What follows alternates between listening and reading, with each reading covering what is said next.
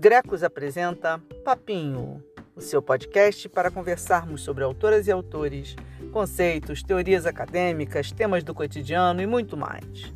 Eu sou Ana N, coordenadora do Grupo de Estudos sobre Comunicação, Cultura e Sociedade, professora da Universidade Federal Fluminense e começo agora mais um papinho semanal com vocês.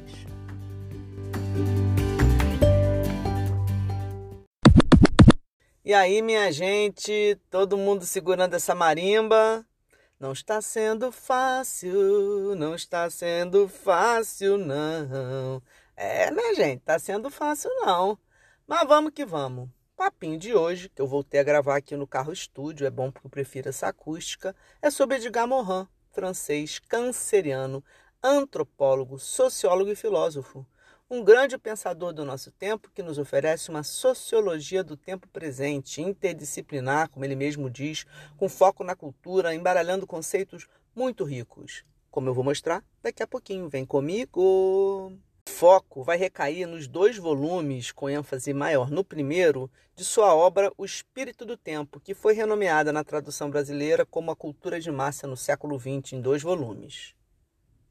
Resultado de suas pesquisas e reflexões por décadas, Culturas de Massa, volume 1, foca principalmente nos anos 50 e 60, né? 1950 e 1960. Foi publicado no início, mais ou menos, da década de 60, quando a cultura de massa estava se consolidando, segundo Morin, constituindo um espírito do tempo, que ele denominou de neurose. Eu vou explicar com calma daqui a pouco aqui.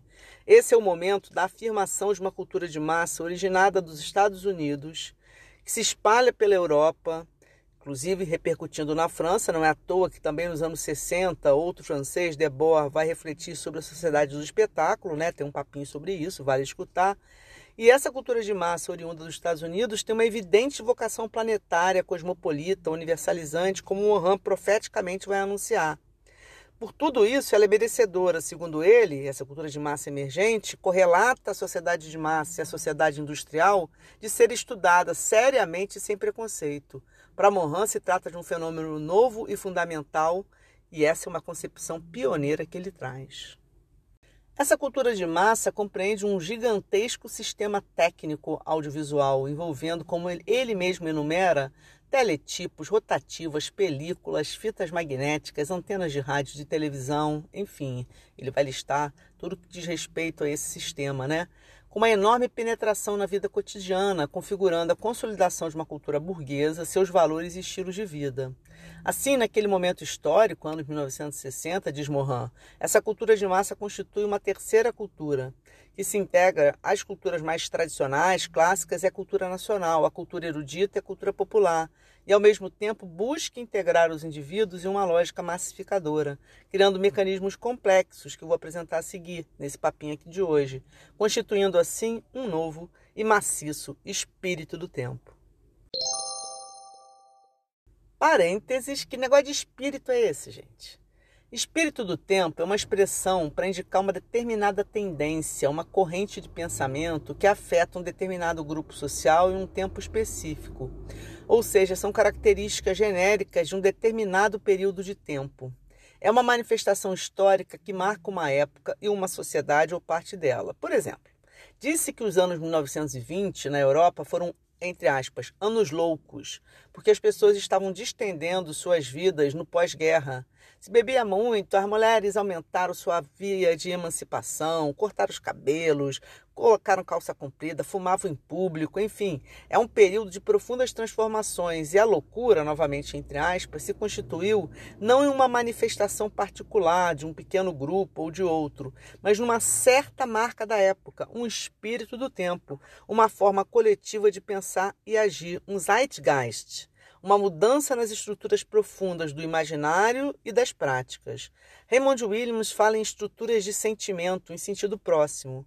Portanto, um espírito do tempo marca uma época, uma geração, uma sociedade. E para Morin, há um espírito do tempo se formando nos anos 1960 e a cultura de massa tem tudo a ver com isso.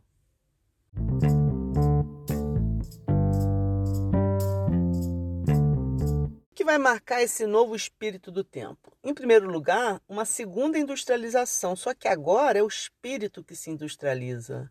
É uma segunda colonização, ele fala. Mas o que está sendo colonizado agora? As almas. E, portanto, é uma mudança na estrutura de sentimento, no espírito do tempo, no imaginário da sociedade ocidental. E como que isso se dá? Diz Mohan, pela técnica, que vai progredir ininterruptamente e penetrar no domínio interior do homem, do ser humano, na alma, do, no espírito humano, nas estruturas profundas do imaginário, derramando aí, nessas estruturas profundas, nesse inconsciente, no imaginário, na alma, as mercadorias culturais. A cultura e a vida privada se embaralham fortemente com esse circuito comercial e industrial. Para ele isso é muito novo, né? As mercadorias são as mais humanas de todas. Os amores e os medos romanceados, os fatos variados do coração e da alma, tudo isso vai ser mercantilizado. É o momento chave do fetiche da mercadoria que eu venho tratando em vários dos nossos papinhos, portanto, vale recuperar isso aí, ok? Parênteses, bora superar. Parte 1. Não por acaso, Mohan está pensando essas questões nos anos 1960. Como eu já abordei em outros papinhos, cultura de massa passa a ser objeto de intensa reflexão em diversas escolas sociológicas, Chicago, Palo Alto, Frankfurt, na Alemanha, na França, na Inglaterra, eu destaco, já destaquei nos papinhos, os trabalhos dos funcionalistas, dos interacionistas, dos estudos culturais, de Adorno, Debord, Morin, dentre muitos outros, tá? É muito impactante a percepção do papel fundamental dos meios de comunicação de massa na constituição dos governos totalitários, na propaganda de guerra, nas mudanças na configuração das identidades e das subjetividades, na consolidação das culturas juvenis, na profusão de novos bens de consumo, novos movimentos sociais, enfim, é um momento de substantivação da cultura, como fala Stuart Hall, e eu já tratei disso no Cozinhando com Hall, vale lá ouvir. Portanto, refletir sobre cultura de massa era urgente e até hoje é espantoso perceber como, frente a esse fenômeno emergente, eloquente, gritante, até que a gente teve muito pouco estudo por a importância que aquilo tinha. Isso talvez se explique muito em função do preconceito da elite acadêmica com os estudos sobre cultura de massa. Como se falar dos produtos mercantilizados, da cultura de massa, fosse uma marca depreciativa, um sinal estigmatizador para o pesquisador erudito, quer dizer, quase uma confissão de mau gosto. Mohan critica essa postura. Ele diz que não pretende exaltar a cultura de massa, mas diminuir, entre aspas, a cultura cultivada, criando condições para um estudo sério e aprofundado sobre a massificação da cultura. Ele diz, abrindo aspas, agora vou citar literalmente, é importante também que o observador participe do objeto de sua observação. É preciso, num certo sentido, apreciar o cinema, gostar de introduzir uma moeda na jukebox, divertir-se com caça-níqueis, acompanhar as partidas esportivas no rádio, na televisão, cantarolar o último sucesso. É preciso ser um pouco da multidão. É preciso conhecer esse mundo sem se sentir estranho nele. Raymond Williams também faz o mesmo apelo e a mesma crítica, né? dizendo quanto o pedantismo da cultura acadêmica, que se entende por erudita, acaba repudiando essa cultura de massa como menor, nega ser consumidor dela e, por extensão, desvaloriza aqueles que pesquisam esse fenômeno, o que é uma loucura. Isso lá nos anos 1960. O que obrigava esses brilhantes, pioneiros e corajosos pesquisadores a dizerem o óbvio. Tudo é válido de ser estudado. Cultura é cultura. Cultura de massa é um fenômeno. E para observá-la criticamente é preciso mergulhar nela. Mas nos anos 1960, as posições dualistas ainda estavam bombando, né, gente? Eu admiro a iniciativa desses pensadores que eu estou citando aqui, Raymond Williams, o Povo de Estudos Culturais, uh, o, o Morin, o Debord, embora lamente, compreendo as posições conservadoras que se opõem a eles, tá? Fazem sentido no jogo político daquele momento. Mas sabe o que, que me deixa boba, gente? Tem gente na academia que parou nos anos 1960 nesse preconceito ridículo com quem estuda e consome cultura de massa. Quando me deparo com isso, e vira e mexe eu me deparo com isso, eu sempre me pergunto: 1967 é você? Em que ano estamos, Brasil? Bora superar, minha gente. É reducionista, simplificador e preconceituoso e muito, muito tributário desse espírito do tempo dos anos 60. E nos faz esse preconceito perder muitos estudos ricos em função dessa abordagem elitista que constrange. Vamos passar disso, gente. Passa adiante. Larga isso.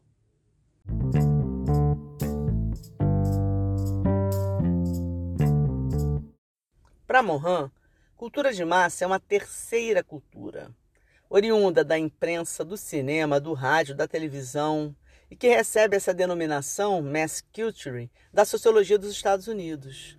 E é entendida a cultura de massa como uma cultura produzida segundo as normas maciças de fabricação industrial, propagada pelas técnicas também maciças da difusão e destina-se a uma massa social, um aglomerado gigantesco de indivíduos, como ele fala, compreendidos aquém e além das estruturas internas da sociedade, ou seja, das suas divisões, classe, família, gênero, raça, geração, etc. Tá? É, antes de tudo, uma forma de cultura, diz ele, sobre a qual eu vou falar com muita calma adiante, tá? E essa terceira cultura, como ele chama, se integra às culturas clássicas e nacionais, mas ao mesmo tempo as desintegra, como a gente também vai discutir ainda há pouco, tá? Não é a única forma de cultura, portanto, mas é para ele a mais nova e a mais maciça forma de cultura do século XX. Parênteses, te dou memória. Nos papinhos iniciais, né? Esse aqui já é o nosso décimo primeiro papinho, então já rolou papinho pra caramba. Eu fui abordando o surgimento da cultura de massa na modernidade, né? os embates entre os apocalípticos, que tinham uma visão crítica sobre essa indústria cultural, os integrados, que tinham uma visão favorável a essa cultura de massa, aos meios de comunicação de massa. E eu mostrei como a cultura de massa foi sendo percebida como uma forma cultural que se diferencia, ao mesmo tempo media os chamados níveis de cultura, né? Cultura erudita, de classe média, cultura popular. Esse sistema de distinção, né, essa nivelação hierárquica, posteriormente vai ser refutado e criticado principalmente a partir dos estudos de recepção, dos estudos culturais marxistas, está na base de certas considerações sobre a cultura de massa, inclusive algumas que ancoram as reflexões do Morin. Vale a pena dar uma escutada nesses papinhos iniciais para entender melhor esse ponto. Hashtag fica a dica.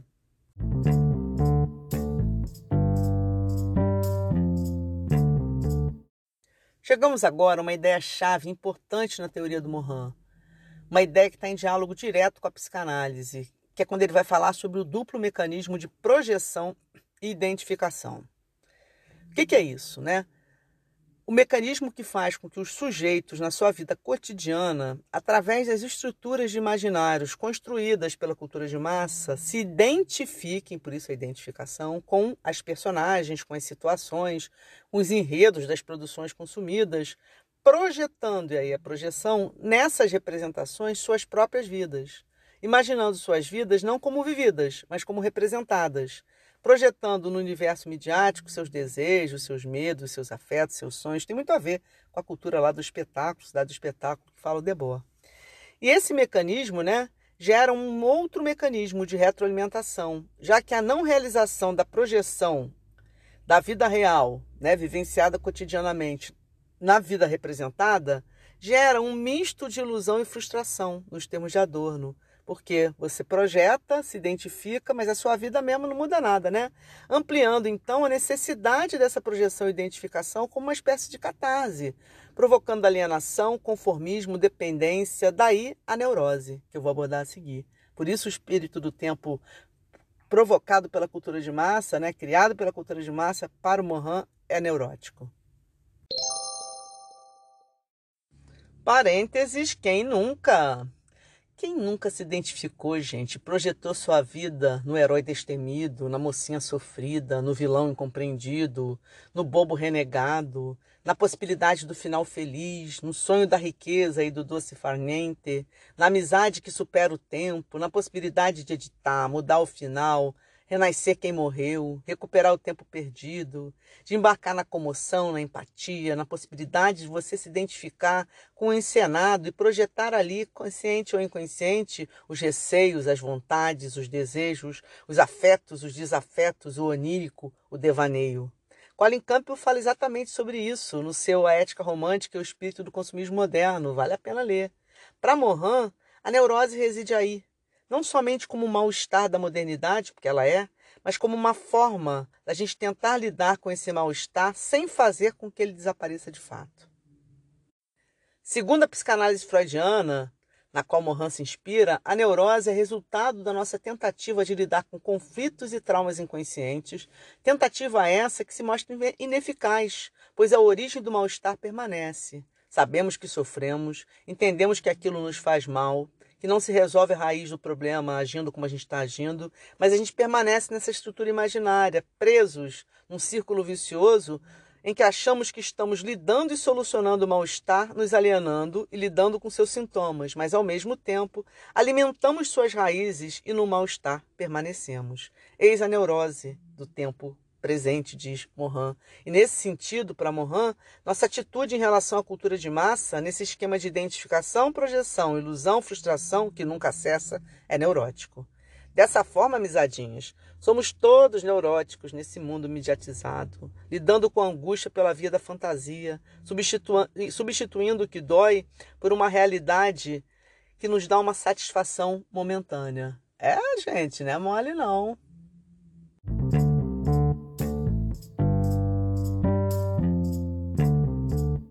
Assim, toda cultura, diz Mohan, constitui um corpo complexo de normas, símbolos, mitos, imagens, né? E a cultura de massa, como eu já citei aqui, para ele é antes de tudo uma cultura. E essa cultura, com suas normas, símbolos, mitos, imagens, penetra o indivíduo em sua intimidade, estrutura os instintos desse indivíduo, orienta as suas emoções.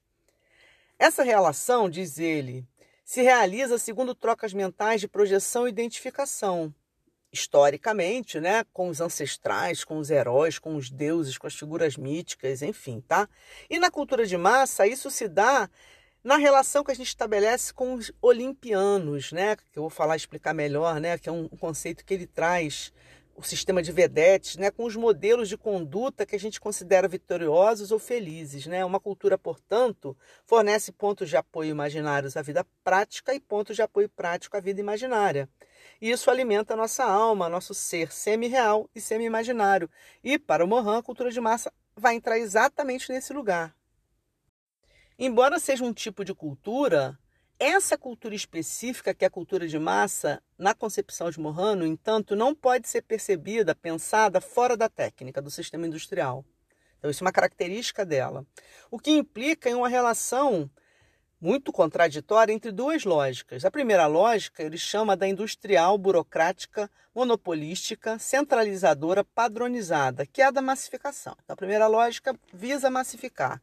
E a segunda lógica é do individualismo, inventivo, concorrencial, autonomista e inovadora, que é a da individuação. Então, esse é o paradoxo, a contradição constitutiva da cultura de massa e do individualismo moderno, né, típico das sociedades ocidentais. Você tem, de um lado, um universo imensamente estereotipado, padronizado, que é o da massificação, e também, ao mesmo tempo, um sistema que demanda invenção o tempo todo e um sujeito buscando se autonomizar na perspectiva da individuação. Ou seja, há uma tendência exigida pelo sistema industrial, que é a de levar à massificação, que é, é da lógica da indústria, né? Despersonalizando a criação e levando a uma organização racional da produção. Não é isso? Então, isso é uma exigência do sistema industrial, que se choca com o radicalmente oposto, que é o que é próprio do consumo cultural. Porque o consumo cultural está baseado numa ideia de individuação, de individualização, em que você está sempre buscando algo né, que dê um pouco a sua cara e que seja sempre novo. Por um lado, portanto, a padronização encontra eco na estrutura do imaginário, porque a estrutura do imaginário, como toda estrutura, é o lugar das regras, das convenções, dos gêneros, por isso os estereótipos e os clichês, que vão abundar, por exemplo, na cultura de massa. Mas, ao mesmo tempo, eles precisam ser renovados pela própria lógica da, do consumo cultural e pela questão da autonomização do indivíduo moderno. Então você precisa de um espaço para criatividade e o Mohan vai mostrar como essa criatividade, a criação, está muito ligada à ideia de autoria e ao sistema de vedetes, né, o Start System. Mas também esses lugares de criatividade são apropriados pelo sistema industrial, porque ele vai mostrar que criação vira produção.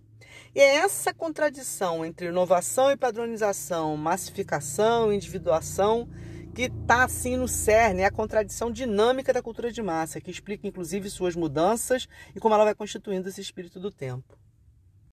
É aí que entra o sistema de vedetes, o Star System, os olimpianos, como ele bem demonstrou, um dos pontos altos, inclusive, na minha opinião, do seu trabalho. Astros e estrelas do show business, do cinema, dos esportes, da moda, celebridades e subcelebridades, hiperindividuações, como ele fala, que vão se diferenciar, se distinguir no sistema da massificação. E aí, esse sistema de vedetes, esses astros e estrelas, vão funcionar como mediação nessa dialética individuação versus padronização. Porque ao mesmo tempo que eles expressam uma ideia de personalidade e singularidade, eles são padronizados e estruturados pelo sistema e são consumidos como mito, mas também como mercadoria. É interessante, ele vai perceber o lugar-chave dos olimpianos nesse jogo. Parênteses, o papel da fofoca. Basta ver, gente, o esforço que o sistema faz para controlar a vida dos seus contratados. Sexual, o consumo de drogas lícitas e ilícitas, o comportamento privado e público. Quantos astros e estrelas ficam no armário para não revelarem suas sexualidades e não serem objetos de depreciação por parte do público ou dos contratantes? Ao mesmo tempo, são figuras hipervalorizadas, a quem se perdoa tudo, e mesmo muitas vezes celebra as excentricidades desses sujeitos, a quem se pagam somas exorbitantes. Vou dar um exemplinho que sempre choca, tá? Esse ano de 2020, o tenista Roger Federer foi o atleta mais bem pago do ano, faturou inacreditável soma tananana, de quase 600 milhões de reais. Está sentado, Brasil? É mole? Ok? E aí, então a gente concede a esses sujeitos privilégios e concessões realmente a deuses do Olimpo. São alvo de amor e de ódio nessa ambivalência doida, são objeto de desejo, identificação, projeção e inveja, e, por outro lado, encarnam o lugar dos estereótipos, dos medos e das paranoias. Vivemos e consumimos suas vidas, nesse rodamoinho de fofoca e boato. George Zimmel, profético, avisou que para se diferenciar, aparecer, ser notado, o sujeito moderno faria tudo. Seria uma das formas biopsíquicas dele lidar com o estilo de vida metropolitano, esse estilo hiperestimulado, impessoal, denso, com distanciamento social e atitude blazer. Para Mohan, assim são os olimpianos, os deuses humanos, mas alçados ao lugar dos astros e estrelas, inatingíveis, porém possíveis. Sonho de consumo ou de inveja, desejo de se ter ou de se ser ou parecer.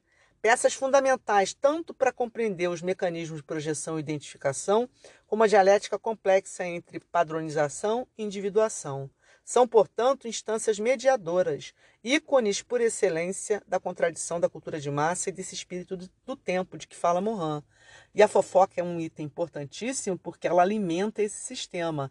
E tem mais uma coisa, tá? A fofoca tem um papel importante, inclusive, como metodologia em sala de aula, porque é só você puxar a fofoca que aparece gente para falar gente que nunca participou, surge do nada. Como falou minha querida Beatriz César, minha aluna nesse semestre, surgiu um assuntinho desse, vira um mutirão da fofoca, com cada um contribuindo com uma informação. Adoro!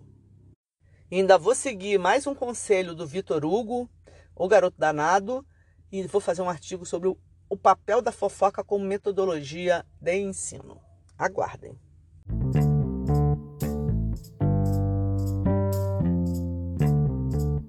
Voltando ao Mohan, ele cita duas pontas que mostram como, dentro desse sistema massificador da indústria cultural, você tem possibilidades de individuação e criação. uma ponta para ele é a figura do autor ou da autora, né, da autoria, e outra ponta é exatamente a vedete, né, o olimpiano, o star system.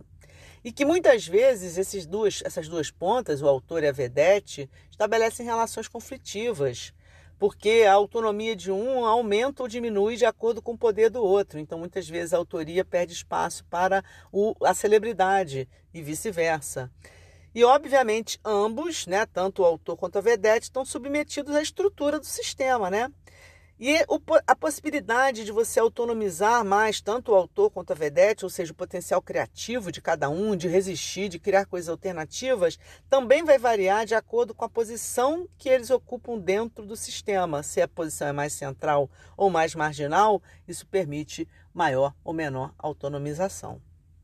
Essa dialética massa versus indivíduo, para Morin, se resolve na síntese, no sincretismo, como ele diz, ou pelo menos está na tradução em português na busca de, do público como, entre aspas, um homem médio. Esse público médio, homogeneizado, é uma mistura de fronteiras culturais, de classe e de gênero, como ele vai tratar. E tem uma função de integrar, de, através desse enorme sistema audiovisual que é a cultura de massa, operar com uma ideia de grande público, um público universal, padronizado, homogeneizado. E para isso, para poder atingir esse público pretendido, né, imaginado como esse público médio, vai buscar também uma linguagem estratégica do sincretismo. Parênteses Bonner e Homer. Em 2005, Larindo Léo Filho publicou um texto em que contava que tinha acompanhado uma reunião de pauta do Jornal Nacional, na qual o editor-chefe do telejornal, William Bonner, dizia que o perfil do telespectador médio do Jornal Nacional pretendido, né, era o do Homer Simpson. Isso rendeu muita indignação e polêmica. Bonner publicou uma resposta logo depois, dizendo que havia uma necessidade de ser claro no telejornalismo e que costumava citar, além do Simpson, Linneu, da Grande Família, como um parâmetro desse espectador médio. Vou falar agora aqui as palavras de Bonner literalmente, tá? Abrindo aspas. Nos dois casos, refiro-me a pais de família, trabalhadores, protetores, conservadores, sem curso superior, que assistem à TV depois da jornada de trabalho. Fecha aspas. Cara, bem revelador do perfil do Jornal Nacional até hoje e a encarnação explícita da teoria do Mohan, né? Impressionante. No blog do Grecos eu coloco as referências sobre esse caso, inclusive um artigo do Flávio Porcelo, também de 2005. Vale acompanhar.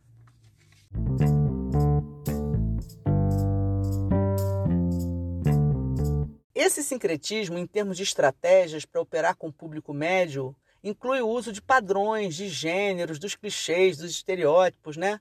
Mas principalmente, diz o Mohan, a unificação dos setores da informação com o do romanesco.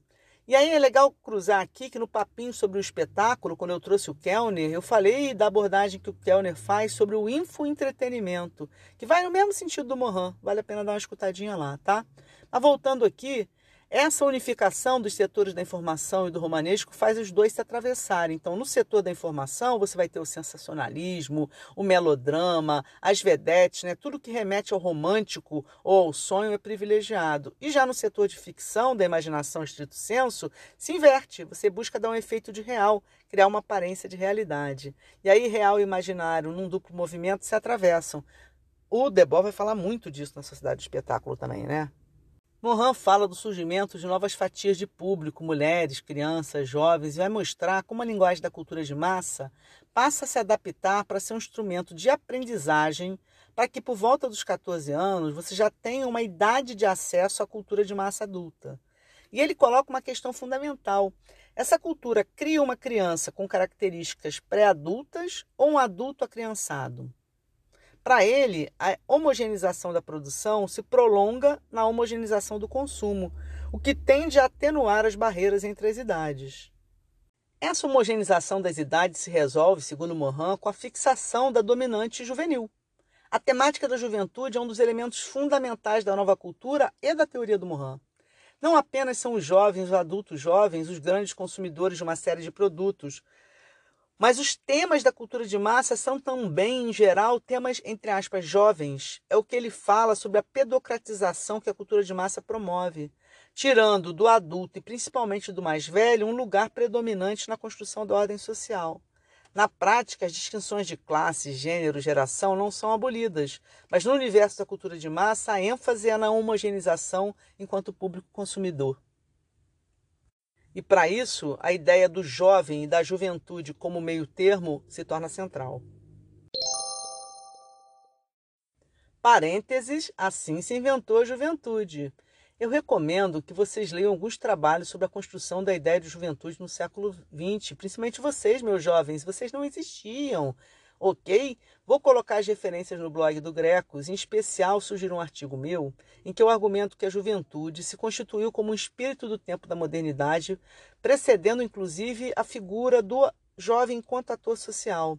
Posteriormente, no mesmo período analisado pelo Mohan, meio do século XX, esse espírito do tempo jovem da modernidade foi sendo incorporado por sujeitos concretos na faixa etária que a gente convencionou chamar de jovem e se, manifestar, se manifestando em estilos de vida vitalmente alimentados pela indústria cultural. E esses estilos de vida que vão ser consagrados como jovens, é disso que está falando Mohan, posteriormente vão se transformar em um espírito do tempo pós-moderno, isso que eu argumento, em que ser jovem nos tempos atuais é a única garantia de felicidade e passa a ser desejo coletivo de todas as faixas etárias. É um artigo que eu sugiro, tá? Vale a pena. Além dessa referência, obviamente, tem uma série de outras muito legais que eu vou colocar no blog do Grecos, inclusive a dica para o trabalho do meu ex-orientando Alexandre Sá, que tem uma reflexão muito bacana sobre juventude e mídia.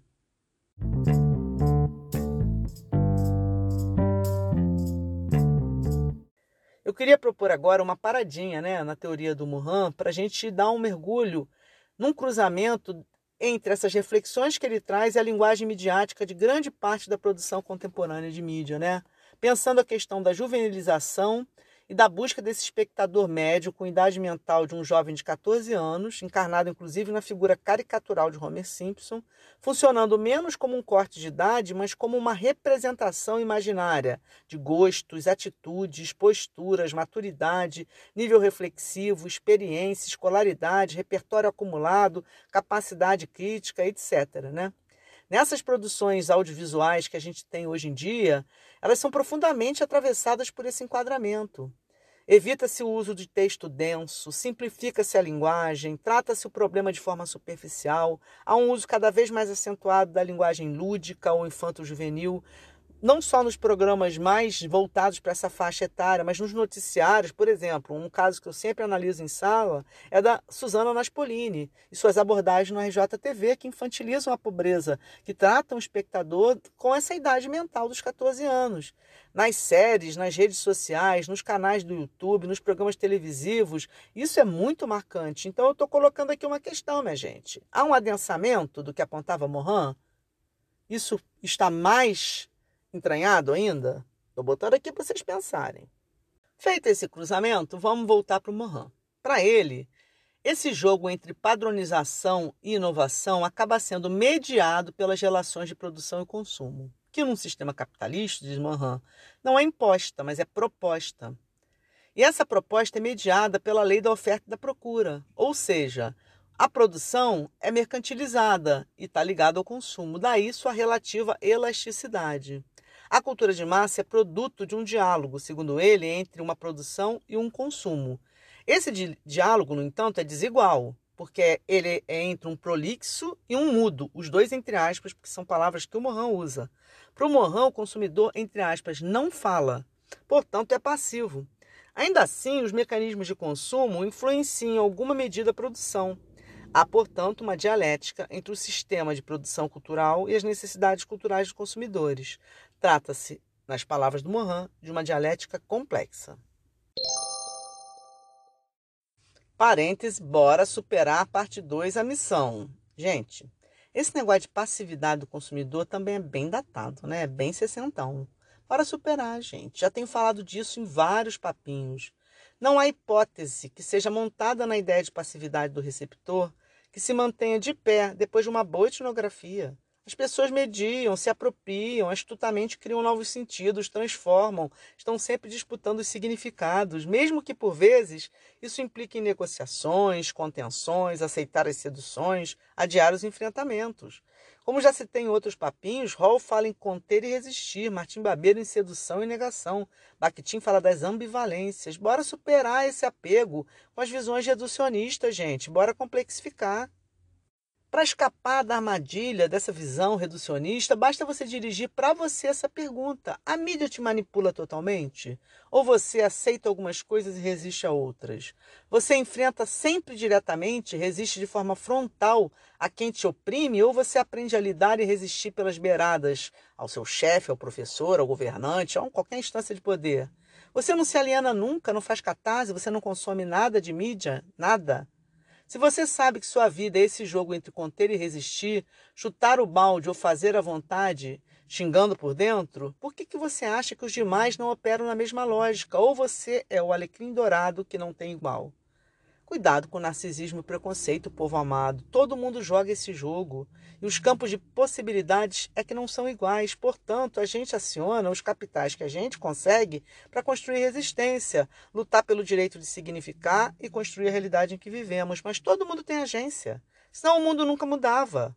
E muda, pode observar. Lembra que gira, gira. Hashtag me deixa adorno, deixa as pessoas.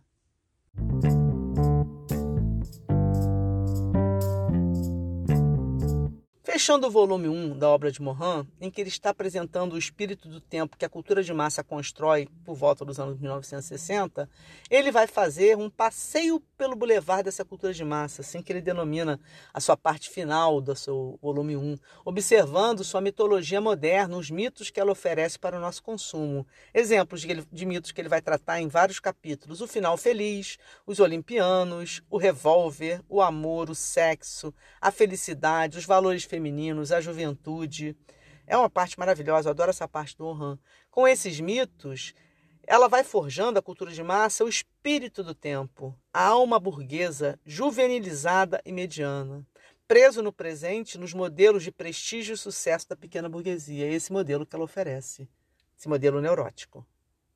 Já no volume 2, Necrose, ele vai mostrar como a corrosão desse projeto, desse espírito do tempo, cuja palavra de ordem é a integração, que foi construído sob o signo da neurose, passa a ser regido no decorrer do seu processo histórico pelo signo da crise, cumprindo para Morin a profecia marxista de que a burguesia traz com ela seu próprio fim, seu próprio coveiro.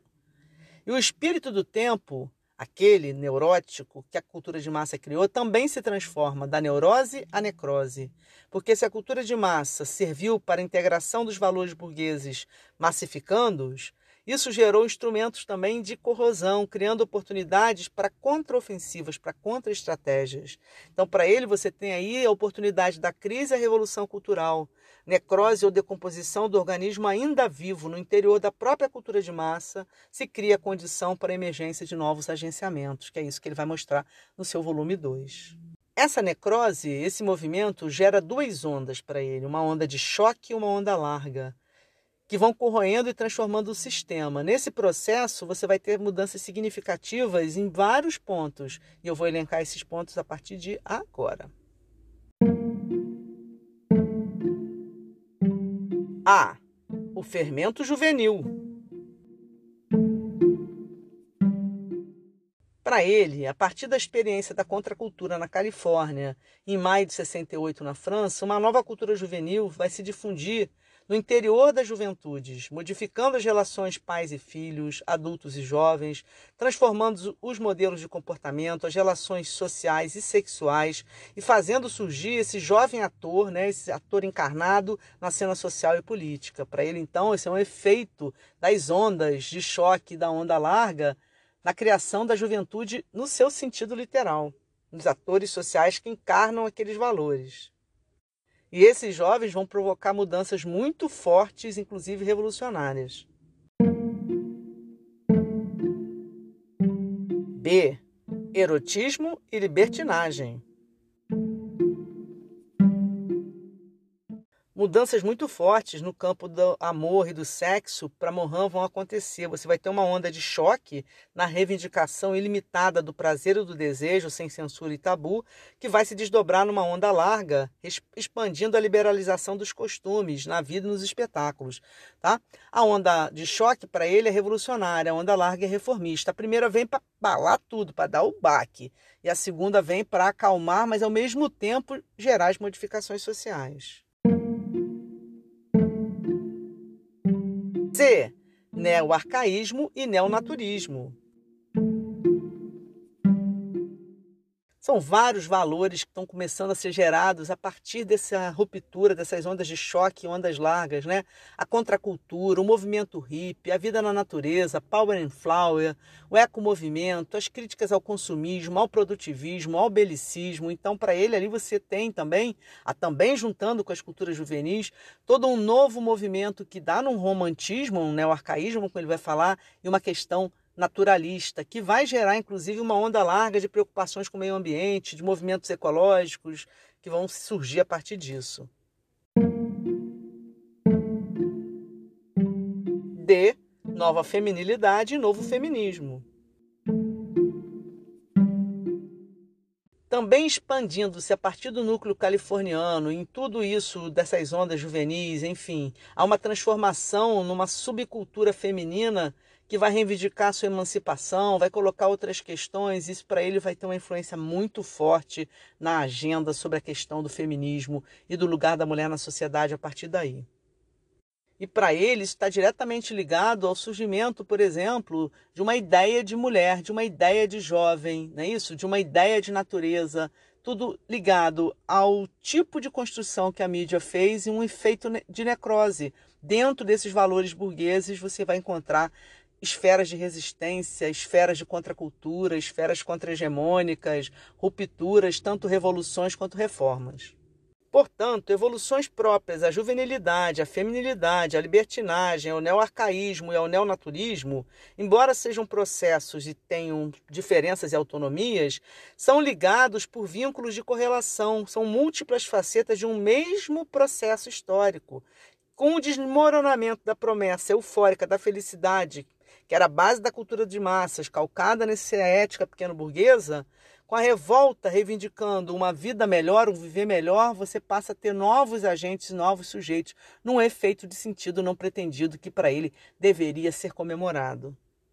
Diz Morin, na sua sociologia do presente, tão corajosa, né? ele está escrevendo no calor do momento, lá nos anos 1970, que o novo espírito do tempo, que está sendo construído naquele momento histórico, Lá na França, envolve destruição dos valores integradores, problematização e reformulação generalizados, o aparecimento das ondas de choque revolucionantes e as ondas largas reformadoras, as interações complexas entre a cultura de massa e outras formas de cultura, como a cultura cultivada, a popular, a contracultura, e o alagamento e aprofundamento de uma crise cultural no desenvolvimento da sociedade burguesa, no seu próprio seio. Os anos 1970 para ele, portanto, vão ser um momento de transição importante que ele não tem ideia do que, que vai dar, porque o processo está ocorrendo. A problematização da cultura de massa desemboca na problemática da revolução cultural. A crise da cultura desemboca na crise da sociedade. Para Morin, o espírito do tempo, 1950-1960, era a cultura de massas. E o novo espírito do tempo dos anos 1970 faz explodir a cultura de massa, o espírito do tempo anterior. É isso que ele está vendo naquele momento. Podemos nos perguntar se, de fato, o espírito de tempo da cultura de massa, enquanto instituição integradora dos valores conservadores e burgueses, de fato necrosou. Porque as permanências, inclusive, de muitos de seus mitos relacionados, né, que Mohan cita, que eu citei aqui no papinho, são notáveis, inclusive, até hoje. Ao mesmo tempo, o Mohan que aponta para as contra-estratégias, as resistências, os dobramentos corrosivos, também tem uma certa razão, porque o mundo se moveu.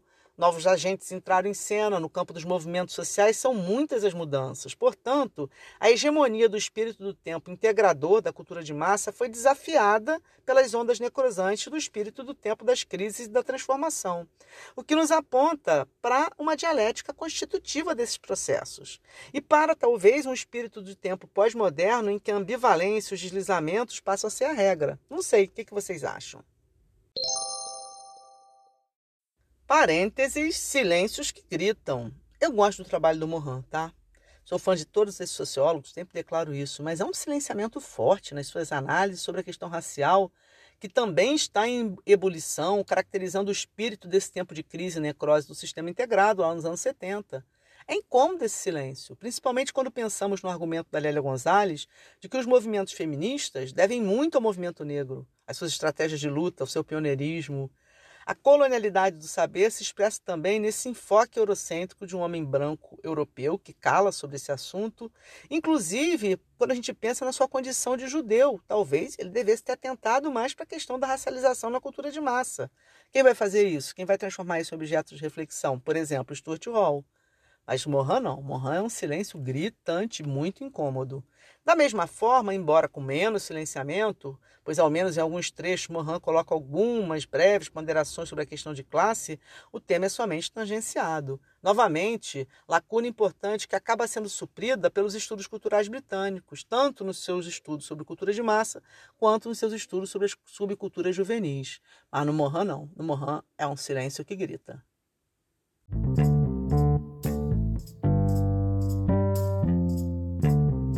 E chegamos ao fim do nosso papinho, papão, riquinho, ricão de hoje. Bom destrinchar o Mohan e perceber que, embora em alguns pontos sua reflexão seja tributária do seu tempo, espaço e posição de sujeito, né? suas posições de raça, de classe, de gênero, etnia, religião, país de origem, etc., vários dos seus apontamentos nos permitem pensar a cultura de massa ainda hoje. Por exemplo, a juvenilização do conteúdo e do receptor implicado, a busca do público médio, o embaralhamento da informação com o romance, o culto às celebridades, a dialética constitutiva entre massificação e individuação, a busca da felicidade, né, o mecanismo de projeção e identificação, dentre outros pontos aqui levantados. Né? Eles seguem atuais e nos permitem muitas discussões.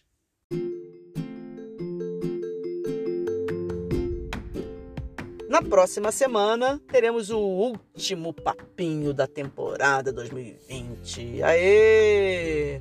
O escolhido é o sociólogo estadunidense Douglas Kellner e suas reflexões sobre a cultura da mídia.